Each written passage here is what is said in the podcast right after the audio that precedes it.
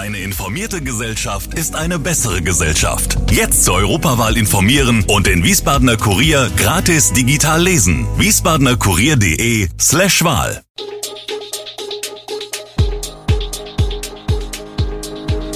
Gude, unser morgendliches News Update.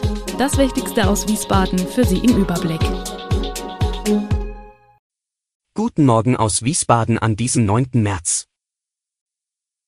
Erzieherinnen streiken am Weltfrauentag, Ermittlungen wegen fahrlässiger Tötung nach Bootsbrand und Corona-Inzidenz steigt erneut. Das und mehr hören Sie heute im Podcast. Beschäftigte der städtischen Kitas, der sozialen Dienste und der Behindertenhilfe haben am Dienstag in Wiesbaden gestreikt. Nach dem ergebnislosen Verhandlungsauftakt bei den bundesweiten Tarifverhandlungen für den kommunalen Sozial- und Erziehungsdienst hatte die Gewerkschaft Verdi am Weltfrauentag, 8. März, zum Warnstreik und zu Aktionen in der Innenstadt aufgerufen. Ein Teil der Veranstaltungen fand wegen der Pandemie online statt. Beim Online-Streik waren es nach Verdi-Angaben mehrere hundert Teilnehmerinnen und Teilnehmer. Am Rathaus versammelten sich etwa 30 Verdi-Mitglieder. Sie zogen weiter ins Westend, um gemeinsam mit Fraueninitiativen an der Aktion Frauen nehmen Platz in der Bellrittstraße teilzunehmen. Laut Sozialdezernent Christoph Manjura, SPD, waren fünf der 40 städtischen Kitas wegen des Streiks geschlossen. In anderen habe es Einschränkungen gegeben. SW-Verkehrgeschäftsführer Jörg Gerhard muss seinen Posten räumen. Das hat der Aufsichtsrat des städtischen Verkehrsunternehmens beschlossen. Die Entscheidung fiel nach einer rund sechsstündigen Sitzung und nach kontroversen Diskussionen, berichten Teilnehmer. Gerhard wurde mit Verweis auf die gegen ihn und andere erhobenen Vorwürfe sowie auf das Ermittlungsverfahren der Staatsanwaltschaft Wiesbaden wegen Untreueverdachts aus wichtigem Grund fristlos gekündigt. Sein Geschäftsführervertrag endet also mit sofortiger Wirkung.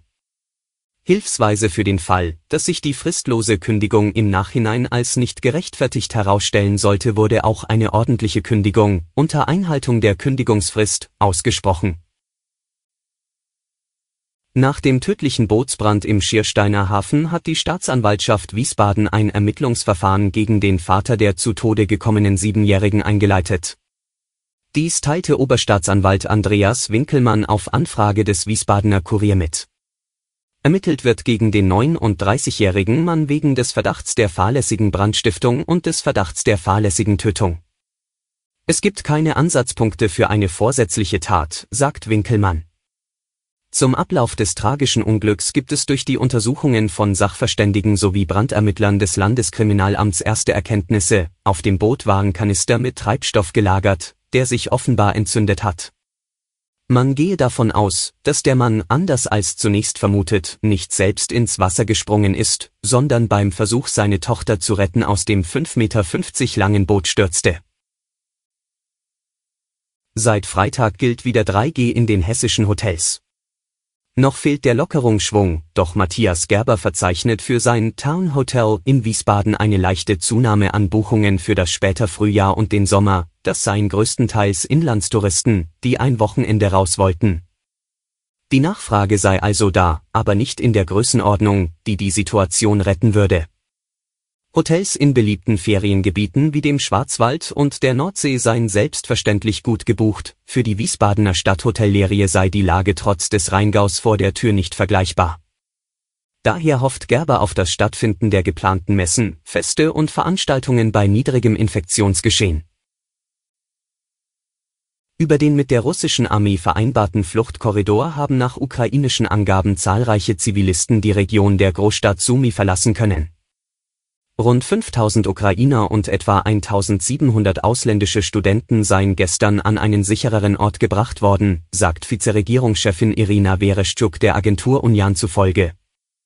Bei neun Luftangriffen sind den Behörden zufolge derweil mehrere Menschen getötet oder verletzt worden.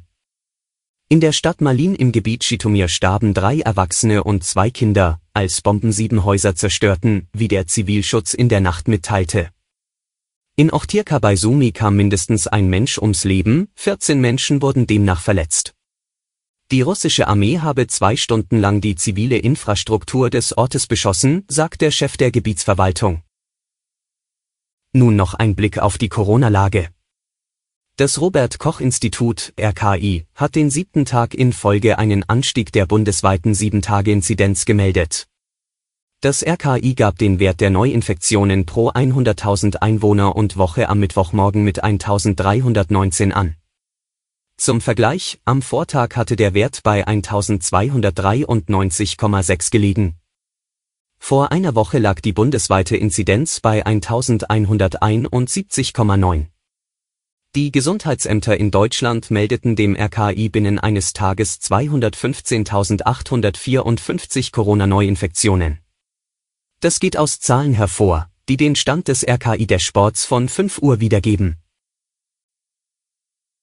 Alle Infos zu diesen Themen und noch viel mehr finden Sie stets aktuell auf wiesbadener-kurier.de. Gude Wiesbaden ist eine Produktion der VRM von Allgemeiner Zeitung, Wiesbadener Kurier, Echo Online und Mittelhessen.de.